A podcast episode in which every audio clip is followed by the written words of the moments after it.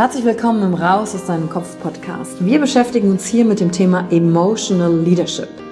Wir handeln aus zwei Gründen, weil wir etwas fühlen wollen oder weil wir etwas nicht fühlen wollen. Und deswegen gucken wir uns im Leadership drei Säulen an, weil Emotionen sind häufig für viele Menschen noch so ein sehr ungreifbares Thema. Die erste Säule ist die Wissenschaft. Wir gucken uns an, was passiert mit den Emotionen im Körper, was wollen sie uns sagen, welche Bedürfnisse erfüllen sie uns und was passiert dann vor allen Dingen auch im Gehirn? Jetzt kommt die zweite wichtige Säule, das Ich. Wie ist es für dich persönlich? Leadership ist persönlich. Es gibt nicht das, es gibt dich und wie du die Dinge siehst und fühlst und was zu dir passt. Denn jede und jeder ist einzigartig. Und die dritte Säule, es wird ja auch um Social Skills gehen. Wie gehen wir miteinander um?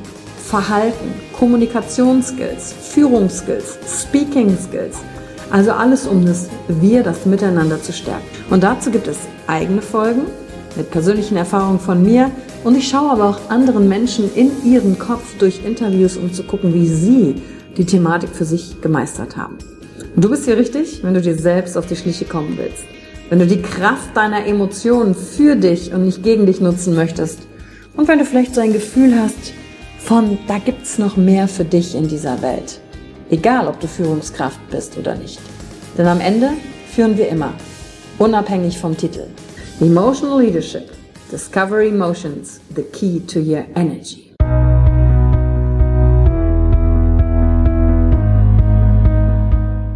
Hallo und herzlich willkommen bei einer neuen Folge von deinem Podcast Raus aus deinem Kopf. Hier holst du dir dein Wissen und deine Inspirationen rund um das Thema emotionale Intelligenz und Kompetenz. Danke fürs Einschalten. Viel Spaß mit der heutigen Folge.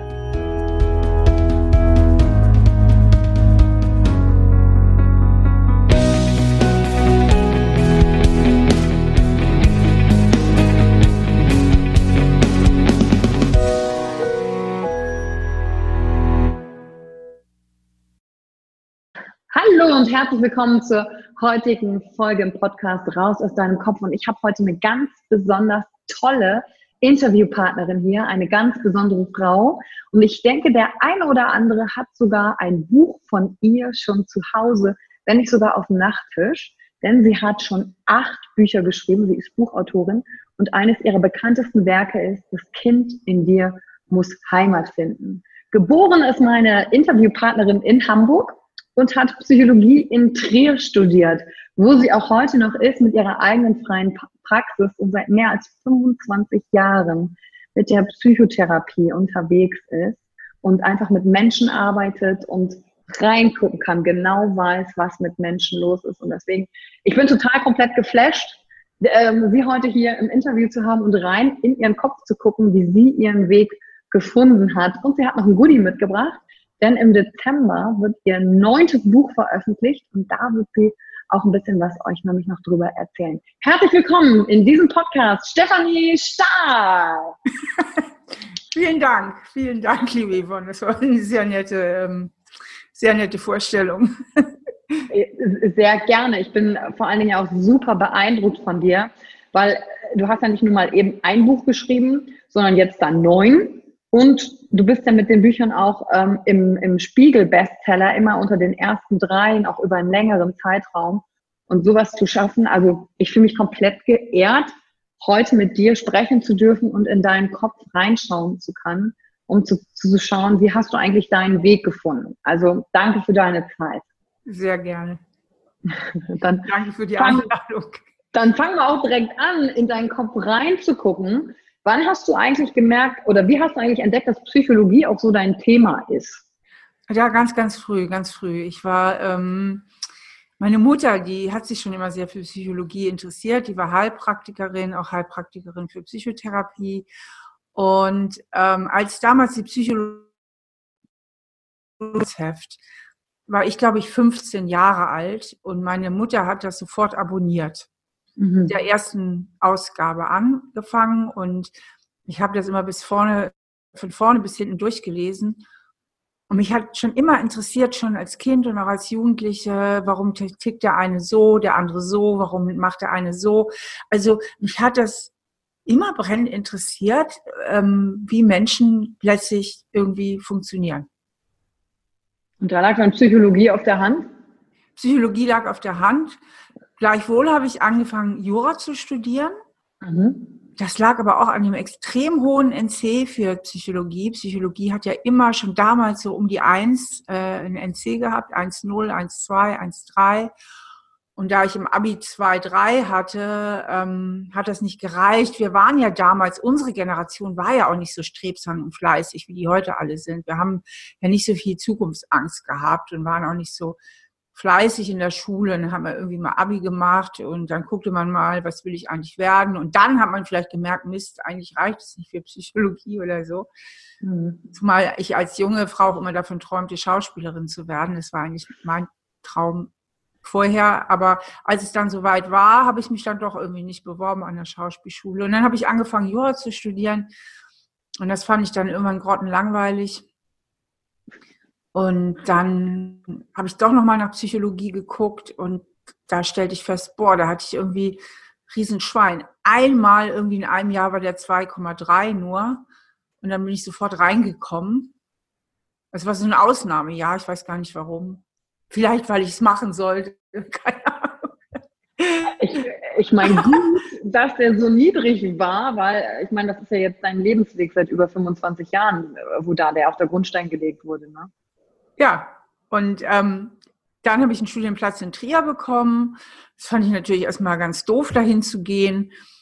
Habe das dann aber gemacht und fand das dann super schön hier. Und ich hatte ja vorher in der Uni Hamburg auch Jura studiert, kannte also den Vergleich zwischen den Unis was mir hier mega gut gefallen hat in Trier ist, dass ähm, sich alles viel mehr vermischt hat. Also in Hamburg, in so einer Großstadt, ist jede Clique unter sich. Ne? Damals mhm. gab es ja noch Punks, ne? dann gab es die Alternativen, so hießen die alle Popper. Ne?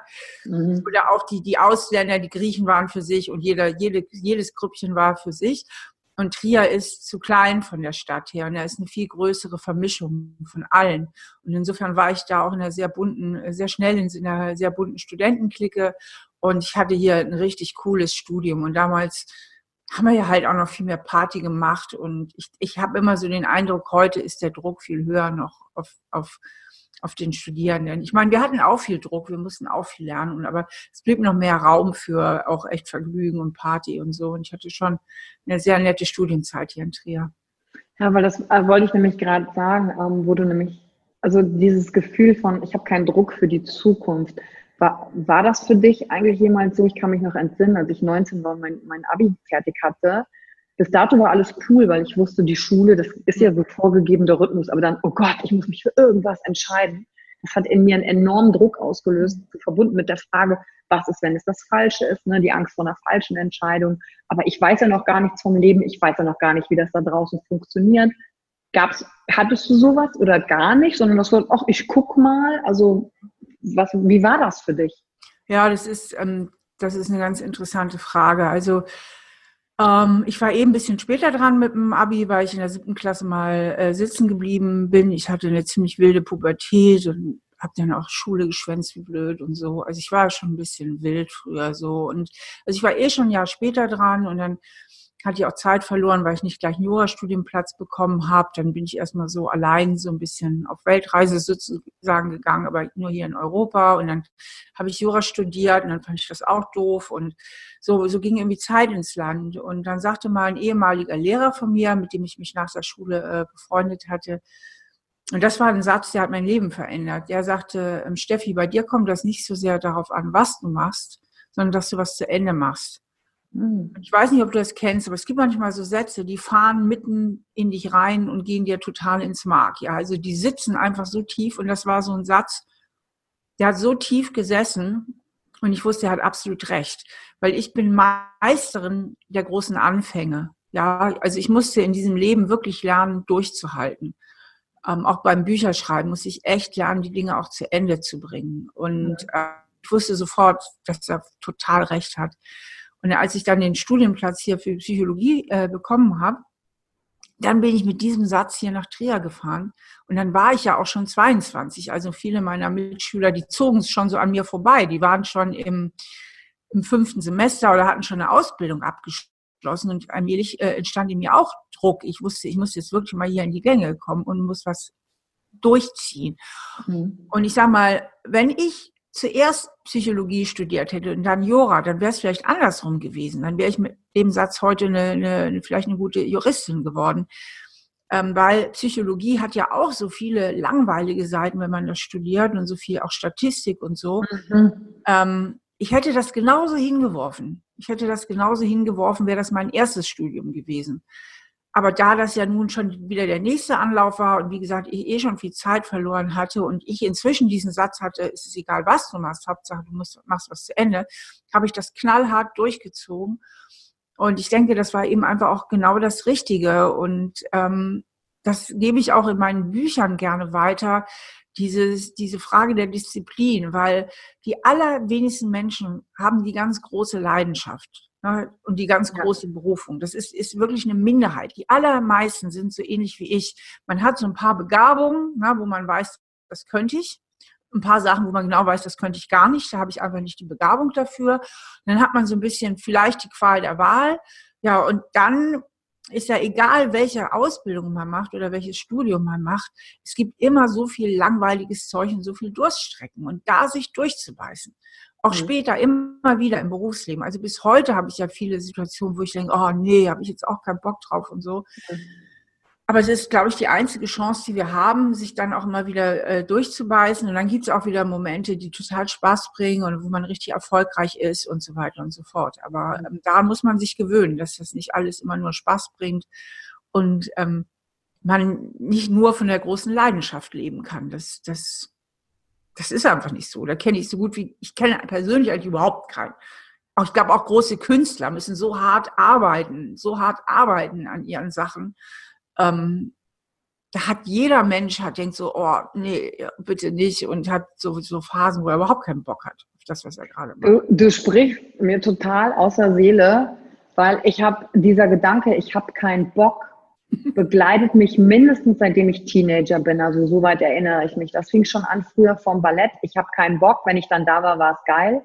Und heute ist es immer noch so, kurz vor einer Keynote oder einer Rede, denke ich so, oh, jetzt gemütlich zu Hause. Ja. Warum genau mache ich das jetzt hier nochmal? Maximal keinen Bock und dann ist trotzdem zu tun. Und deswegen finde ich das mega, dass du das sagst. Ich habe letzte Woche erst noch mit einem Freund darüber gesprochen. Geht es dir eigentlich auch so mit diesem keinen Bock? Von außen sieht es immer so easy going aus, aber innerlich, und das ist irgendwie das Anstrengendste, immer gegen seinen keinen Bock anzukämpfen. Ja. Und da würde ich nämlich genau in deinen Kopf mal reingucken können hast du dir dann diesen Satz mit diesem Ich mache es zu Ende als Mantra gesagt oder wie, wie bist du mit dir umgegangen? Mit welchen Gedanken, damit du trotz des keinen Bocks, damit du die Disziplin und das Durchhaltevermögen entwickeln konntest? Also was hast du da gemacht? Also dieser Satz, der ist mir absolut eingeleuchtet. Ja, ich wusste, dass das einfach stimmt und ich wusste, mhm. dass mir jetzt gar nichts anderes übrig bleibt, als auch mich durch schwierige Zeiten durchzubeißen. Und was halt für mich im Studium ganz wichtig war und für alle, die studieren, kann ich das nur weitergeben, ist wirklich diese Idee der Lerngruppe. Es macht einen riesen Unterschied, sich da immer alleine durchzubeißen oder mhm. ob du Gruppen bildest, wo man sich auch ein bisschen gegenseitig so Teile von der Vorbereitung ein bisschen aufteilt. Der eine bereitet das vor, der andere dies. Es bringt viel mehr Spaß, man wird viel mehr mitgezogen. Ähm, Sachen, wo man sich schwer tut, sie zu verstehen, hat man jemanden, den man, der es einem erklären kann. Umgekehrt kann man selbst Sachen, die einem wieder leicht fallen, anderen erklären. Also es ist einfach eine ganz tolle Sache, da so ein bisschen das als Gruppenreiseticket zu nehmen und ähm, zumindest mich als extrovertiert. Ich bin ein extrovertierter Mensch und ähm, mir fällt es dann auch leichter, so im Kontakt und im Außen das zu lernen. Und ich wusste, ich habe gar keine andere Wahl, Yvonne. Ich wusste, wenn ich das jetzt nicht durchziehe, dann gehe ich irgendwann unter. Und ich wollte absolut nicht untergehen. Und ähm, mhm. ich glaube, dass diese Zeit zwischen 20 und 30, ich habe hab das gesehen, ähm, das ist keine leichte Zeit. Das ist nämlich genauso, wie du vorhin gesagt hast. Ähm, in der Schule ist alles so klar, ne? man muss da irgendwie mhm. hin, man hat so diesen festen Rahmen. Und nach der Schule ist man zum ersten Mal so richtig für sich selbst verantwortlich. Und ich habe viele total begabte Leute da so ein bisschen stranden sehen, ja, also die, die in der Schule echt richtig gut waren und zum Teil auch Überflieger, aber manchmal haben die es ja auch gerade nicht leicht, wenn ihnen immer alles zugeflogen ist, ne? Und plötzlich müssen sie dann doch mal lernen im Studium und so, ähm, die so ein bisschen versickert sind in dieser Zeit. Und mir war klar, ähm, also das will ich auf keinen Fall. Und deswegen ähm, wusste ich, mir blieb letztlich auch keine andere Wahl, als mich da jetzt durchzubeißen. Ja.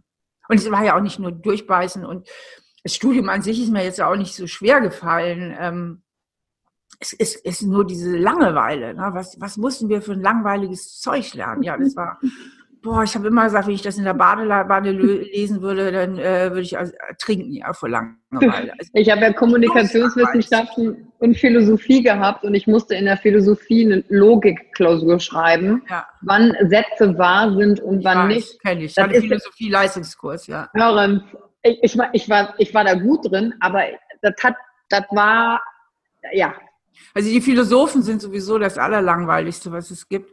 Die schreiben so kotzlangweilig, bis auf ein paar wenige Ausnahmen. Ähm, die kann man ja schon fast gar nicht lesen, zumindest nicht die, die viele der alten Philosophen. Ja, und die Ethik fand ich halt interessanter, weil ich fand, boah, das beschäftigt sich mit aktuellen Themen. Da hatten wir dann ja. die Fragestellung zur Sterbehilfe, aktiv oder passiv, ähm, zur Abtreibung, ab wann ist ein Mensch eine Person. Das fand, ja. da, da hat, das hat für mich. Ja, das ist lebendiger, das hat mehr Bezug. Ja, genau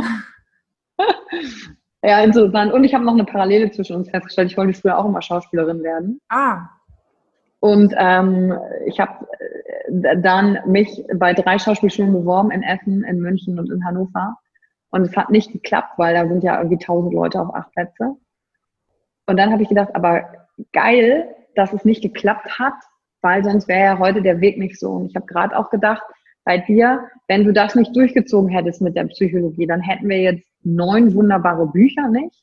Und vor allen Dingen, wie vielen Menschen du in den 25 Jahren ja auch geholfen hast. Also wusstest du das damals schon, dass wenn du das durchziehst, das wird dein Weg? War das denn für dich klar? Oder? Das war für mich sonnenklar. Ja? Ich wollte auch unbedingt Psychotherapeutin äh, werden. Das war für mich ganz klar, dass das mein Weg ist, dass meine Zukunft ist. Und ich habe das irgendwie auch schon als so eine Art Berufung gefühlt, muss ich sagen. Wo, weil wir haben ja eben über das Thema Leidenschaft und Passion oder ich kann ein paar Dinge gut und habe das nicht so. Wann hast du erkannt, das ist, das ist dein Weg, das, das ist dein, deine Passion, dein Beruf, deine Berufung?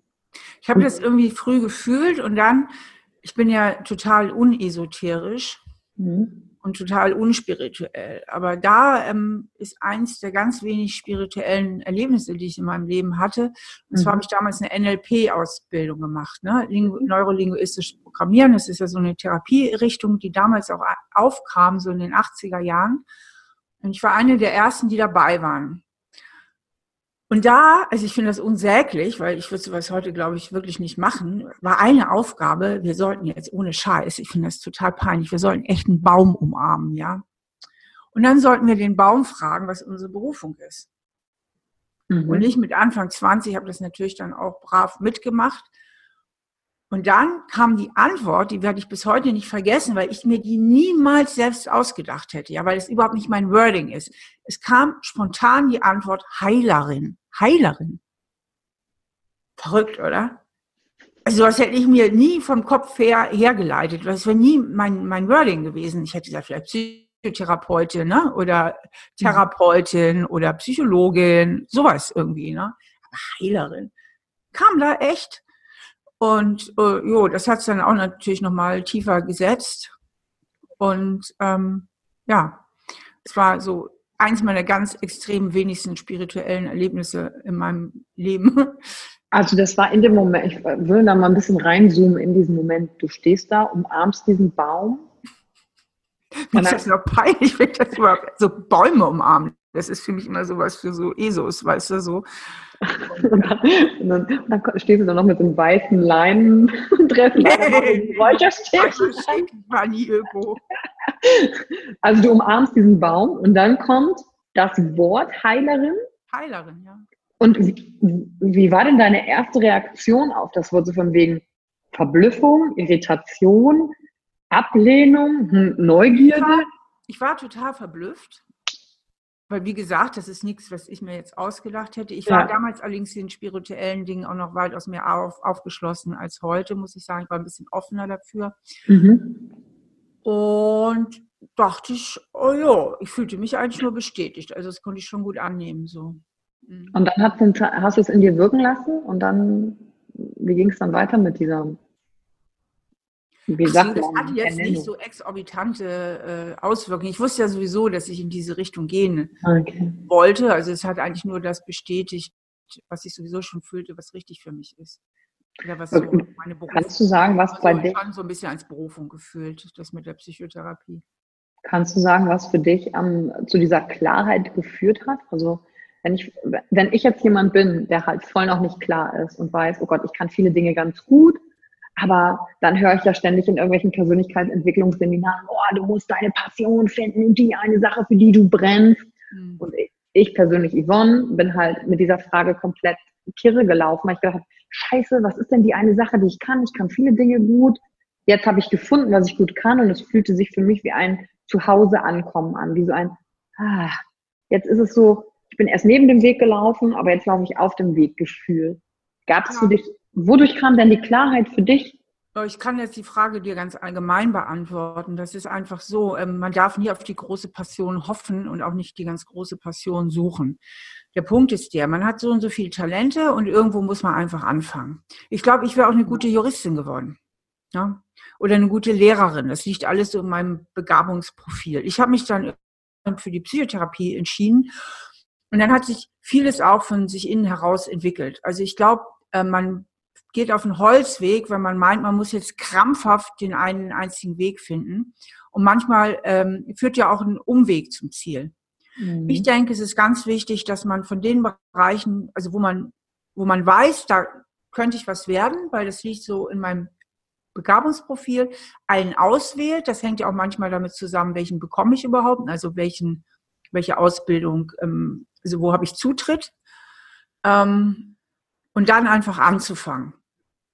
Und dann entwickelt sich ganz vieles dann auch von innen heraus diese, diese, diese Idee, ich muss jetzt mal eine ganz große Berufung finden, ähm, die führt meistens auf einen Holzweg. Ich habe sie über diesen Weg so für mich gefunden.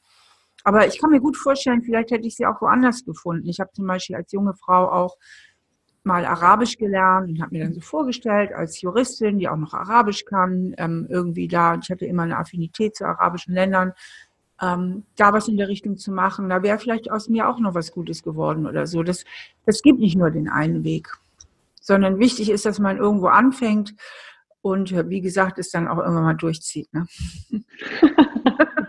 was du ja zum Glück gemacht hast. Ja. Vor allen Dingen bei den Büchern. Wie hat denn dein ähm, Umfeld reagiert? Waren die sehr unterstützend und war das klar, weil du dann auch resolut dich von nicht hast abbringen lassen? Unterstützend oder war das egal oder waren einige auch dagegen oder was ist da passiert? Ja gut, die Rolle haben damals ja eigentlich nur die Eltern gespielt und die mhm. haben das, die haben das unterstützt, die fanden das völlig okay und ähm, nö, also mir wurden da nie Steine in den Weg gelegt. Ja, ich stelle ja diese Frage, weil ja auch viele immer kommen, du musst dir das richtige Umfeld aufbauen. Ne? Du bist die Summe der fünf Menschen, mit denen du dich umgibst, aber wie mache ich das und wie gehe ich denn das? Das klingt alles so anstrengend, was du da sagst. Ja, ne? Das sind ja die. Man, man hat Freunde und ähm, ich habe zum Beispiel viele alte Freunde, mit denen ich bis heute befreundet bin. Also ich habe Freunde, mit denen bin ich äh, 40 Jahre lang befreundet oder so. Und ähm, andere Freundschaften verliert man, weil sich zum Beispiel irgendwann unter herausstellt unterwegs, dass sie vielleicht doch nicht so gute Freunde sind. Und, und andere bleiben ganz lange. Aber das, ich kann mir doch nicht mein ganzes Leben so zusammenzimmern, weißt du, so. Und das klingt mir auch ein bisschen zu ähm, konstruiert dann irgendwie. Ja, deswegen sage ich es ja auch so plakativ, weil das ja diese Sprüche sind. Gerade, guck mal, ich bin viel auf Instagram ja auch unterwegs, guck mir auch Dinge von anderen an. Gefühlt will jetzt auch jeder Coach und Trainer werden. Oh ja. Das scheint irgendwie das neue Popstars gerade zu sein. So. Und äh, deswegen haue ich halt diese Phrasen umher, um mal zu zeigen, was heißt das eigentlich wirklich? Aha, ich habe das mal gehört, oh, das klingt toll. Ah, jetzt verwende ich es, jetzt sage ich es meinen Freunden. Oh, jetzt mache ich ein Video darüber. Aber so, was heißt das wirklich im Leben angewendet oder muss es das gar nicht sein? Deswegen, deswegen fand ich es auch geil, dass du gesagt hast, ach, das klingt alles so anstrengend. Ja, das darf mir auch komplett leicht sein. Ja. Schön. Toll, dass du so viel Klarheit hattest und dann wusstest, wer du bist. Gab es denn war diese Klarheit auch auf emotionaler Ebene für dich da?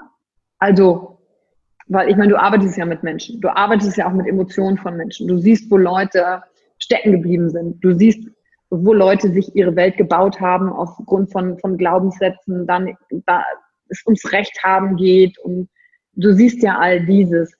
Was hat denn das, das ganze Wissen mit dir auch selber als Person gemacht? Hat dich das geformt und verändert? Ich denke mal ja. Aber wie? Weil wenn man gerade weiß, wie funktioniert eigentlich Psyche, wie funktioniert Identitätsbildung, was für einen Einfluss hat deine Arbeit auf dich selber denn dabei gehabt? Und das ist ja immer ein wechselseitiger Prozess. Also ich meine, im Studium, was du da so lernst, hm, das ist ja mehr theoretischer Natur und auf ganz verschiedenen Ebenen. Also in dem Sinne, wie funktioniert die Psyche, glaube ich, das Rätsel ist ja bis heute noch nicht so ganz gelöst. Mhm. Und ähm, ich denke ja, und das ist auch so ein Teil meiner Berufung, dass ich mit meinen Büchern ähm, einfach auch meinen Teil dazu beitrage, die Dinge klarer zu gestalten und worum, worauf es im Letzten ankommt und was im Letzten die psychisch, äh, psychischen Funktionsmechanismen äh, sind. Und ähm, es ist ja klar, dass was du lernst, auch in deinen Psychotherapieausbildungen und so, natürlich immer auf dich reflektierst. Das ist ja auch ein Teil der Ausbildung, dass wir auch so Selbsterfahrungen und so machen müssen. Und auf der anderen Seite haben deine eigenen Erlebnisse und deine Erkenntnisse, die du so im Leben sammelst, auch einen erheblichen, eine erhebliche Auswirkung auf deine Arbeit und auch auf deine Sicht, ähm, die Welt zu sehen oder auch die Psychotherapie zu sehen. Also was das Besondere an meinen Büchern ist, ist ja, dass ich ähm, Elemente aus der Psychologie nehme, wie nehmen wir zum Beispiel mal das Konstrukt des inneren Kindes. Das mhm. ist ja mhm. nichts Neues. Das ist ja so gesehen ein alter Hut. Aber in meinem Modell habe ich, habe ich das ganz neu zusammengefügt. Ja, also ein, ein ganz, ein eigenes Diagnosemodell und ein eigenes, ähm, ich sag mal, Therapiemodell daraus entwickelt. Und ähm, viele Einzelteile dieses Modells, wie zum Beispiel Glaubenssätze und so, sind, sind ja nicht neu. Und, und trotzdem habe ich es ganz neu zusammengefügt, also zu so einem innovativen Ansatz. Und diese innovativen Ansätze ähm, kann man natürlich nicht trennen, auch von seiner eigenen persönlichen Entwicklung. Insofern sind das zwei Sachen, die total ineinander verschränkt sind und ineinander greifen. Das, was du lernst und ähm, dir aneignest und das, was du selber erfährst. Und ähm, dadurch dem Gelernten auch immer wieder neue Bedeutung verleihst, mhm. neue persönliche Bedeutung verleihst. Und äh, wenn wir auch gerade über das innere Kind sprechen, ähm, gibt es eigentlich was, was du deinem jüngeren Ich gerne auf den Weg geben würdest, wenn es so eine Zeitkapsel geben würde und du sagst, ach krass, wenn ich das schon mal, diese Erkenntnis eher, ich meine, ja, das ist alles so, wie es ist und es muss auch so sein, aber wenn du die Chance hättest, du könntest zurückgehen, gäbe es was, was du sagst, Mensch, das hätte ich gerne eher gewusst oder das würde ich meinem jüngeren Ich noch sagen. Ja, es wäre im Grunde wäre das ja eine, eine Riesenliste, ja, weil ich weiß ja nicht, wie es anderen Leuten geht, aber ich denke, wenn man irgendwie sein Leben lebt und experimentiert, ähm, macht man auch einen Haufen Fehler also ich, ich hätte eine Liste von Dingen, die ich im Nachhinein anders machen würde, wenn ich ähm, die Zeit nochmal zurücksetzen könnte. Auch, auch Partnerwahl, alles Mögliche, wo ich heute sagen würde, Mist und das würde ich anders machen. Auf der anderen Seite sind ja diese ganzen Lebenserfahrungen genau das, was mich eben auch bis hierhin gebracht hat. So, so, so ist es ja irgendwo auch. Ne? Und deswegen glaube ich zum Beispiel, dass meine Bücher auch, auch ein Grund ist, warum die beliebt sind und, und lebendig lebendig geschrieben sind, weil ich eben nicht aus der reinen Theorie das berichte, sondern auch sehr viel ähm, persönlich schon erfahren habe als Mensch. Und ähm, das, das, das macht die Bücher auch lebendig. Hast du, wenn du sagst, da waren so einige Dinge, klar, das kann ich ja zu mir auch sagen, ne? gut, äh, würde, hätte ich gerne anders gemacht oder schneller begriffen. Auf der anderen Seite weiß ich auch, das war gut für meinen Entwicklungsprozess und es musste genauso sein. Ich hadere ja, so wie du wahrscheinlich auch nicht, mit den Thematiken, die da mal waren, weil alles musste ja irgendwo so sein. Aber ähm, was ist denn, kannst du sagen, boah, das war mal so ein richtig krasser Rückschlag für dich? Weil mich interessiert vor allen Dingen auch, wie du da Stärke entwickelt hast im Kopf, wie du dann mit so einem Rückschlag mit dir umgegangen bist. Hast du da was? Ach ja, da gab es einige Rückschläge. Ähm, sei es, dass ich mal durch eine Prüfung gefallen bin und alle anderen mhm. sind durchgekommen oder sei es, dass ich ähm, mit einer Partnerwahl mich richtig auf die Fresse ähm, ähm, ach ja, dann Schicksalsschläge hatte ich ähm, nicht so ganz wenig im Leben, also für die ich jetzt nichts persönlich kann. Äh, mein mhm. Vater ist relativ früh gestorben. Bei mir in der Familie sind viele relativ früh gestorben. Mein Elternhaus ist mal abgebrannt. Also ähm, waren auch viele Schicksalsschläge, für die kann man jetzt weniger. Da kann man sich auch nicht nochmal neu entscheiden oder anders entscheiden, aber das bringt mhm. natürlich auch. Ähm, ja, das ist ähm, ja, das ist so ganz konkret, da kommt so Stein auf Stein. Ne? Also ich glaube, ähm, zum Beispiel durch eine Partnerschaft, unter der ich echt sehr gelitten habe, wo ich mit einem sehr, sehr bindungsgestörten Menschen zusammen war, ähm, habe ich mal ein bisschen mehr das Fürchten gelernt, sage ich mal so. Also ich glaube, ein Grund, warum ich, ähm, warum ich mir oft die falschen Partner ausgesucht habe, war, ähm, dass ich zu wenig Angst hatte vor Scheitern.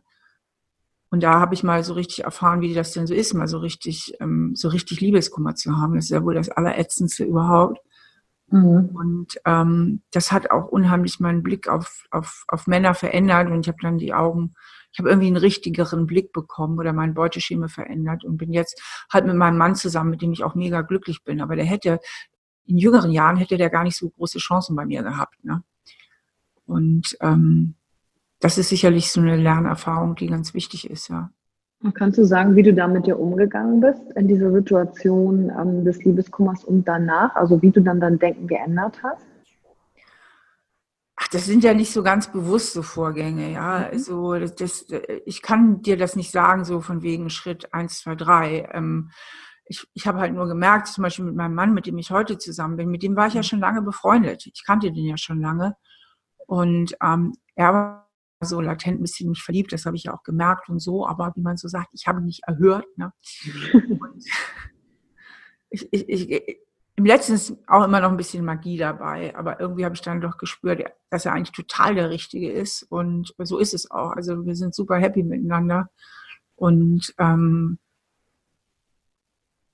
ja, man, man, manche Dinge passieren auch so. Ich kann dir leider nicht die eine große Erkenntnis liefern, so in ein paar Sätzen, wo ich sagen kann, so musst du es machen oder so habe ich es gemacht. Muss ja auch nicht sein. Vielleicht ist das genau das, die Erkenntnis, nicht darauf zu warten, dass es die eine große Erkenntnis gibt, sondern dass es viele kleine Dinge sind, die Veränderungsprozesse bewirken. Ne? Also ja, man justiert ja immer irgendwie nach. Und in meinen Büchern, mein Mantra ist ja immer Ertappen und Umschalten. Das heißt, ähm, die meisten Veränderungen kommen nicht so durch ganz große Einsichten, sondern auch so Kleinigkeiten im Alltag, dass man immer mal wieder übt, sich immer wieder ertappt, Mensch, ich bin gerade wieder voll im falschen Film. Ne? Man mhm. muss es natürlich merken. Wenn ich es nicht merke, dann geht der Film einfach, läuft er einfach so ab und sich dann nochmal schnell nachkorrigiert, ja, also sich nochmal reguliert so innerlich und sagt, Moment mal, also du hast ja gerade die falsche Brille auf oder so. Und so entstehen ja auch viele Lernprozesse in kleineren Schritten. Ja, auf jeden Fall. Und genau das für sich ja zu erkennen, was, was ist ja hier mein, mein Lernprozess. Ne? Ähm, ich werde ja auch manchmal in Interviews gefragt, ja, wie hast du das dann gefunden? Und ich sage, ja, keine Ahnung. Also von einem meiner Mentoren habe ich gelernt, uh, make your move before you're ready. Also im Prinzip das, was auch du sagst. Fang doch erstmal an, mach eine Erfahrung, dann hast du neue Fakten gesammelt und äh, genau. du das findest. Und dann machst du eine neue Entscheidung. Und wenn dir das nicht gefallen hat, ändere deinen Kurs. Ja, eben. Und das, und das macht dich ja komplett flexibel, weil was nützt es, wenn ich mir sage, ja, ich habe einen Plan, ich habe ein Ziel, ich habe eine Vision und dann merke ich so zwischendrin, das ist aber nichts, aber ich habe mich ja zu, mal so, zu so einer Vision mal committed, fange ich ja nur an, mich schlecht zu fühlen, weil ich ja mit meinem eigenen Commitment gar nicht mehr klarkomme. Ne? Ja, es ist es eben. Man kann ja die allermeisten Entscheidungen kannst du ja auch wieder rückgängig machen. Also deswegen muss man gar nicht so Angst haben, eine Entscheidung zu treffen, weil vieles kann man ja auch wieder verändern. Ähm, hast du was, wo du sagst, ähm, das sind eigentlich die, die ganz häufigsten Themen? Ich meine, 25 Jahre mit Menschen arbeiten und ja darüber hinaus, da gibt es ja Sachen, die immer, immer wieder kommen. Mit denen um, ganz viele Menschen mit sich oder so kämpfen. Ne? Ja, also es geht eigentlich meistens immer um das Selbstbild, wie ich mich selbst wahrnehme und welche Verhaltensweisen und Denkweisen daraus entstehen. Ja, dadurch durch diese Realitätswahrnehmung ähm, stolper ich halt immer wieder, ne? wenn ich so zutiefst innerlich das Gefühl habe, dass ich nicht genüge und ähm, zum Beispiel und dann mich wahnsinnig anstrenge, doch zu genügen, dann kann es zum Beispiel passieren, dass ich einen Burnout erleide, weil ich meine eigenen Grenzen nicht spüre. Oder es kann auch passieren, dass ich mich einfach so immer viel zu viel anpasse, auch in Liebesbeziehungen und dann selber wieder zu kurz komme. Es kann aber auch passieren, dass ich genau in die andere Richtung kompensiere und zu autonom bin, nach dem Motto, pass mal auf, ich genüge sowieso nicht, also sehe ich von vornherein zu, dass ich keine richtig nah an mich ranlasse, mich nirgendwo richtig einlasse, alle Menschen auf Sicherheitsabstand äh, halte und zusehe, dass ich bloß immer mein eigenes Ding mache. Also im Grunde genommen ist das Selbstwertgefühl das Epizentrum von allem. Ja, und der, Buch, der Buchtitel des achten Buchs ist ja Jeder ist beziehungsfähig, der goldene Weg zwischen Freiheit und Nähe. Ja. Und dreht sich wahrscheinlich thematisch auch genau darum, was du gerade gesagt hast, ne, um, den, um den letzten Punkt. Genau, da geht es ganz viel darum, ähm, wie lebe ich Bindung und wie lebe ich Autonomie, weil wir brauchen eine gute innere Balance zwischen beiden. Das heißt, dass wir uns sowohl irgendwo binden können, um uns binden zu können, müssen wir uns anpassen können, wir müssen zuhören können, einfühlen können, wir müssen mal nachgeben können und irgendwie kooperieren. Das sind so die Fähigkeiten für die Bindung, auch vertrauen können, auch ganz wichtig. Und für die Autonomie brauche ich halt ganz andere Fähigkeiten. Da muss ich wissen, was ich selber will, wo, was meine Bedürfnisse, was meine Wünsche sind. Und mhm. für die muss ich dann eben auch eintreten können, ja, also mich mal für mich selbst einsetzen. Und wer beides gut kann, der ist normalerweise auch gut in der Lage, Beziehungen zu führen. Aber viele Menschen sind aus der Balance. Entweder sind sie zu überangepasst und versuchen es immer allen recht zu machen, oder sie sind zu autonom und abgegrenzt und viele pendeln immer zwischen beiden. Das sieht dann so aus, eine Zeit lang sind sie überangepasst und sagen ganz oft ja, obwohl sie nein meinen und versuchen alle Erwartungen zu erfüllen. Und dann merken sie, oh, ich verliere mich hier irgendwie selbst und dann kippt das Pendel wieder in die andere Richtung und dann grenzen sie sich umso härter ab. Wie schaffst du es in deiner Beziehung, den goldenen Mittelweg zu finden? Auch irgendwie ganz automatisch. Ich muss da gar nicht viel für tun und mein Mann auch nicht. Ich glaube, wir sind beide ganz gut. Wir können uns beide ganz gut anpassen, aber auch ganz gut autonom sein. Und das, was mir ein bisschen manchmal Anpassungsfähigkeit fehlt, gleicht mein Mann dafür aus. schön, schön, du so. du kennst dich schon auch selber ganz gut, ne? Ja, er, er ist ein bisschen harmonieliebender und angepasster als ich und es tut uns beiden auch manchmal ganz gut, wenn ich da meine fünf Minuten habe, steigt ja gar nicht drauf ein, ne, sondern bleibt ruhig und ich beruhige mich dann ja auch ganz schnell und dann weiß ich auch, dass ich über die Stränge geschlagen habe und entschuldige mich dann auch und dann ist alles wieder gut. Ne? Ja. Ein anderer Mann würde dann vielleicht mit einsteigen und dann könnte es natürlich schnell sizilianisch werden, aber dadurch, dass er cool bleibt, ähm, kriegen wir uns auch dann gar nicht schlimm in die Wolle. Es ist dann auch schnell wieder vorbei. Da steigert ihr also euch nicht gegenseitig rein. Und also er vor allen Dingen nicht, er vor allen Dingen nicht. Und dadurch, also, ach, dadurch gehe ich auch nicht weiter hoch. Ne? Dadurch bleibe also, da hat sie wieder ihre dollen fünf Minuten, ne? Richtig cool. Sag mal, wenn du so viel auch mit Menschen arbeitest, also ist es denn noch so, machst du mehr Seminare und Vorträge, weil du hast ja auch ein Online-Programm. Was ist denn so jetzt gerade der, der Hauptkernthema deiner Arbeit? Ähm, dass Leute reinkommen zu dir in die Praxis, du mehr rausfährst und Seminare hast? Also was, wie sieht dein Leben gerade aus? Also mein Leben sieht so aus, dass ich viel äh, unterwegs bin, viel Vorträge halte, auch Seminare und dafür habe ich halt mein Team erweitert. Ich habe zwei ganz tolle Psychologinnen hier mit im Boot, ähm, die ähm, auch beide Diplompsychologinnen sind und ähm, die auch bei mir viel ausgebildet worden sind und ähm, die sehr gut sind. Und die machen zum Beispiel auch ähm, Telefonberatung und auch Skype, ne, um mhm. unseren Standort hier Trias, also ein bisschen am Rande der Republik, ein bisschen zu kompensieren. Und ähm, wir geben alle auch Seminare und ähm, ich habe ein Online-Seminar auch ähm, entwickelt. Mhm. Ähm, das kann man bei sinnsucher.de finden. Also alle diese Infos findet man auch auf meiner Homepage, Stefanie Gut, also ich werde ja sowieso die ganzen Kontaktlinks zu dir, zur Praxis hier unten in die Show Notes packen für diejenigen, die dann da nochmal draufklicken wollen und auch in, in, Kontakt mit dir und dem Team treten wollen. Wie heißt denn das Online-Programm und was macht man denn da? Das Online-Programm ist zu ähm, Das Kind in dir muss Heimat finden, mhm. Kurs, ähm, wo ich quasi so ins Wohnzimmer komme und Übungen mache und dann gibt es auch Hausaufgaben und ähm, das sind so mehrere Module, ähm, wo es darum geht, zu das Schattenkind zu arbeiten, dann auch das Erwachsenen-Ich zu stärken und dann das Sonnenkind in sich zu entwickeln und mit vielen schönen Übungen drumherum. Und es gibt entweder, kann man den so pur kaufen, den Kurs, den kann man jederzeit anfangen oder mit meiner Begleitung. Das heißt, dass ich eben, gerade läuft so ein Kurs interaktiv, mhm. ich, der kostet dann ein bisschen mehr, wo ich dann eben auch ähm, jeden Tag online bin, um nochmal individuelle Fragen zu beantworten.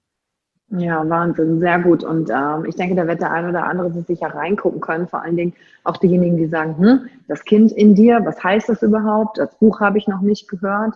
Macht auf jeden Fall Sinn, mich diese, mit dieser Thematik sich zu beschäftigen. Ich habe dein Buch zur Hälfte nämlich auch schon durchgearbeitet, weil da sind ja auch immer schöne Übungen drin, die man mit sich selber macht oder die ich dann mit mir selber mache. Und dann ist es nicht so mal eben nur so weggelesen, sondern auch ja wirklich so, ah, okay, ich beschäftige mich mit mir. Das ist ja, ich habe ja auch, ich habe ja auch ein Arbeitsbuch dazu entwickelt, zu das Kind in dir. Nee, liegt hier gerade nicht. Ähm, aber das ist auch DIN A4 und das ist, sage ich immer, Therapie zum selber machen. Da kann man direkt alles eintragen und man muss auch nicht das Hauptbuch gelesen haben, um mit dem Arbeitsbuch direkt loszulegen. Und ich sage immer, das ja, ist cool. Therapie für alle Normalgestörten zum selber machen. Ach, warte mal, hier habe ich es hier doch. hier, so richtig ah, DIN A4 und dann kann man auch ähm, direkt reinschreiben. Sehr gut. Und das ist mit ganz vielen Übungen. Das ist, finde ich, richtig cool gemacht. Es hat auch super Kritiken bei Amazon. Also scheint gut zu funktionieren. das, das ist ja schon mal schön, wenn es gut funktioniert, was man so im Kopf hat. Und ja. auch klappt. Und für diejenigen, die jetzt nur beim Podcast reinhören, Stefan hat gerade das Workbook hochgehalten. Schön mit dem roten Spiegel-Bestseller-Button oben drauf. Das finde ich ja immer noch mit am begeisterndsten.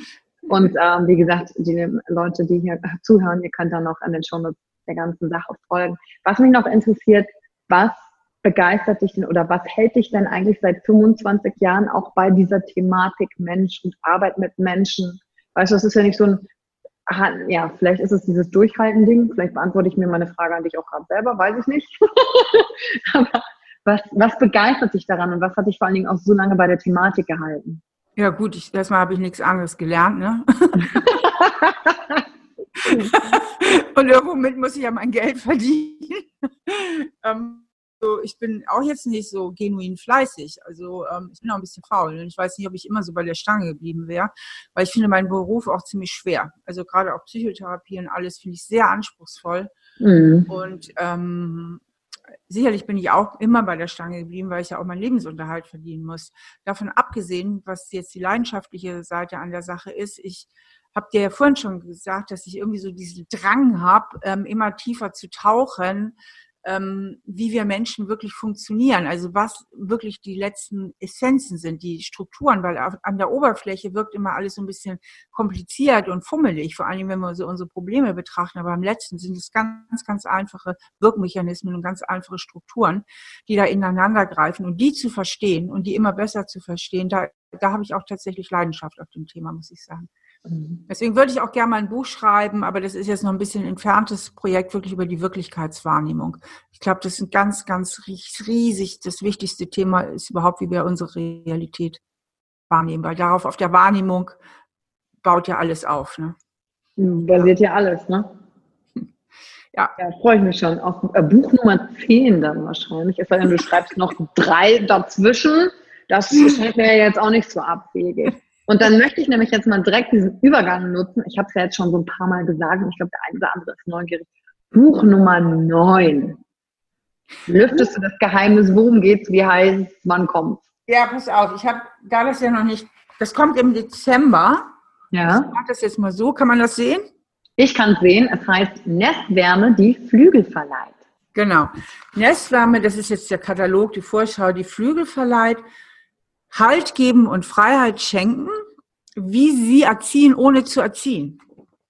Ähm, das heißt, ähm, es geht darum, beziehungsweise neu, wie wir erziehen, ohne zu erziehen. Es ist ein Ratgeber für Eltern, mhm. aber kein Erziehungsratgeber, sondern ein Beziehungsratgeber. Und zwar geht es darum, auch um Autonomie und Bindung, weil das sind zum Beispiel die zwei Wirkmechanismen, die ich für ganz, ganz, ganz entscheidend halte in unserem ganzen Leben. Ähm, wie wir aufgestellt sind als Eltern in Bezug auf diese Themen, um möglichst wenig von unseren eigenen Schatten und unseren eigenen Problemen äh, auf die Kinder zu übertragen. Also es geht darum, dass man als Eltern sich selbst nochmal reflektiert, was sind meine Kindheitsprägungen, wo sind meine Themen eigentlich? Mhm. Und das sehr strukturiert, wie ich das ja in all meinen Büchern so mache. Es ist immer ziemlich, ziemlich klar und strukturiert und nicht so, so, so ein Tobabo. Ähm, um zu gucken, oh, da, da sind meine Stärken als Mutter und als Vater und da muss ich mhm. vielleicht auch ein bisschen aufpassen oder da muss ich vielleicht auch nochmal mich innerlich ein bisschen nachjustieren. Also es ist also ein Buch, wo die Eltern sich selber reflektieren können. Und wir haben, also ich habe eine Co-Autorin, ich habe das nicht allein geschrieben, Julia Tomuschat ist eine sehr gute Freundin, wir kennen uns auch seit dem Studium schon. Und auch, wir sind auch gemeinsam Trainer, wir geben auch gemeinsam Trainings und so. Ähm, wir haben gemeinsam dieses Buch geschrieben und ähm, haben auch viele, wie ich finde, schöne und auch nicht so aufwendige Übungen reingebaut, dass man sich als Mutter oder Vater nochmal möglichst ganz klar aufstellen kann. Denn je klarer ich selbst reflektiert bin, desto klarer und besser kann ich dann letztlich auch mit meinen Kindern umgehen.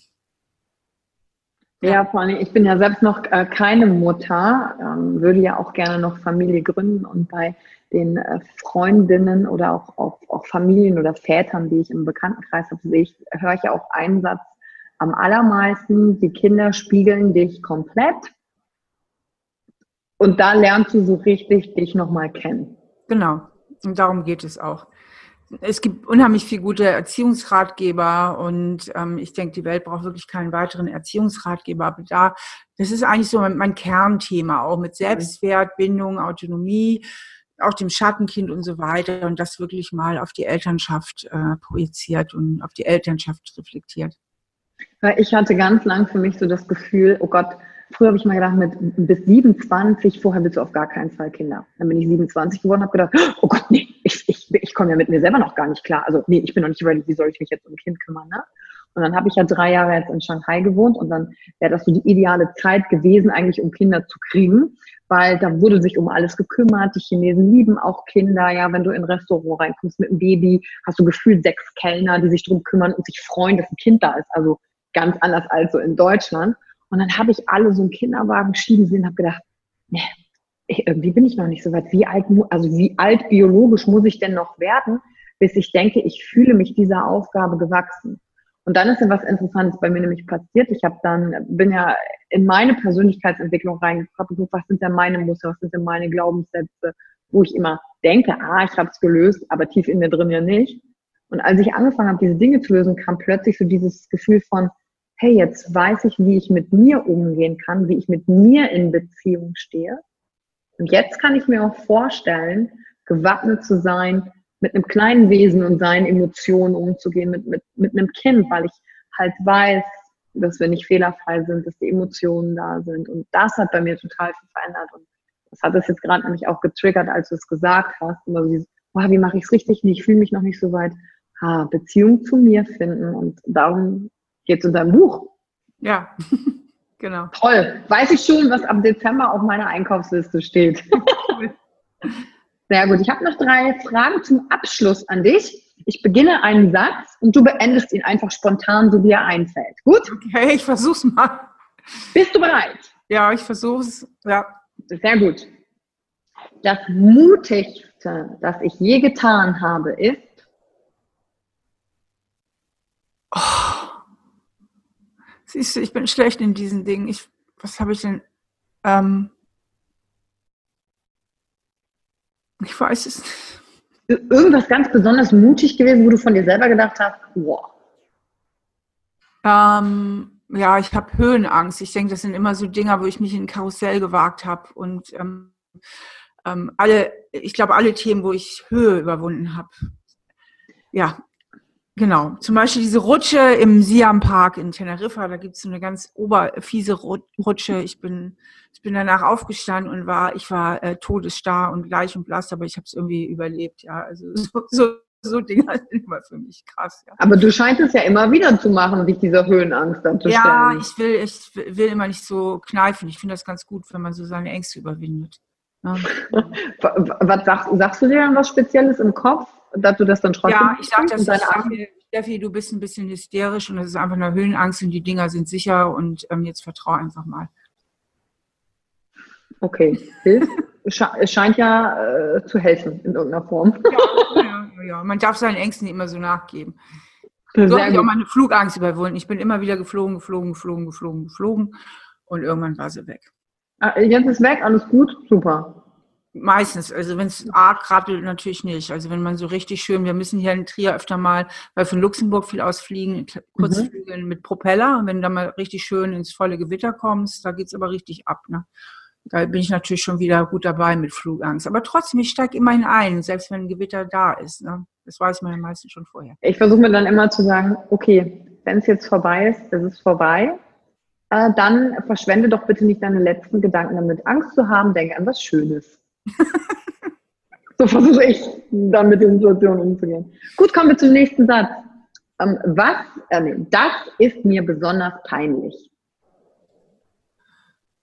Oh, du hast ja Sachen, äh, besonders peinlich. Ja, viel. Ja, besonders peinlich, wenn ich, wenn ich in irgendwelchen Fernsehaufnahmen zu dick aussehe. Die sind immer so dünner, auch diese Moderatoren. Die sind ja alle untergewichtig, da sieht man immer dick daneben aus und das ist mir dann auch peinlich. und ich habe vorhin gelernt, ein Baum umarmen ist ja heute noch. Ach, ja, ja, ja, klar. das war vorhin ist mir noch hängen geblieben. Und der letzte Satz. Ich bewundere an anderen.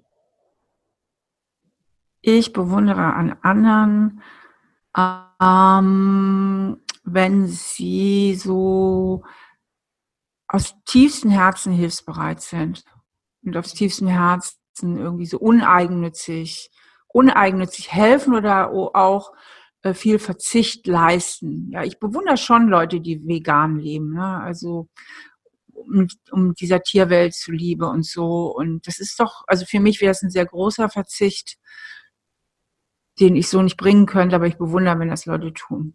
Mhm. Schön. Gut. Danke, ja. Stefanie, für deine Zeit. Ein tolles Sehr Interview gerne. mit Einblicken in deinen Kopf, deiner Klarheit, deiner, deinem Heilerweg, den ganzen Büchern und den Ausblick, den du uns gegeben hast. Und vielen Dank für deine Zeit. Ich denke, der ein oder andere hat hier viel mitgenommen. Und wenn du viel mitgenommen hast von diesem Podcast-Interview, kommentier doch. Und nimm Kontakt mit Stefanie auf, wenn du sagst, boah, das war ein Satz, der hat bei mir was ausgelöst, genauso wie der Satz deines Lehrers damals. Mach einfach mal was zu Ende, zieh einfach mal durch, bei dir auch was bewirkt hat. Gut, in diesem Sinne, vielen Dank und bis zur nächsten Folge. Tschüss. Tschüss. Danke für die Zeit, die du dir heute genommen hast, um dieser Folge zuzuhören. Damit hast du wieder etwas für dich getan, das dir niemand nehmen kann. Und wenn dir etwas aus dem Podcast gefallen hat, bewerte ihn gerne und teile ihn mit anderen Menschen, die dadurch auch wachsen können. Wenn du Fragen hast oder dir eine Folge zu einem bestimmten Thema wünschst, schreib mir auf Instagram oder Facebook. Ich freue mich von dir zu hören. Deine Yvonne. Danke, dass du dir heute die Zeit genommen hast, reinzuhören. Die Folge hat dir gefallen? Dann lass mir doch eine Bewertung da. Schreib mir auf Instagram auch, wenn du einen Wunsch für eine eigene Folge hast. Und Teil die Folge mit jemandem, der dir wichtig ist, wo du denkst, ha, der oder sie könnte davon profitieren. Und wenn du mehr zum Thema Emotional Leadership wissen möchtest, folge einfach den Links in den Show Notes. Ein Einstieg in unsere Welt der Emotionen könnte für dich auch die Emotion Entdeckertour sein. Ich freue mich auf dich und ganz besonders, dass du hier bist.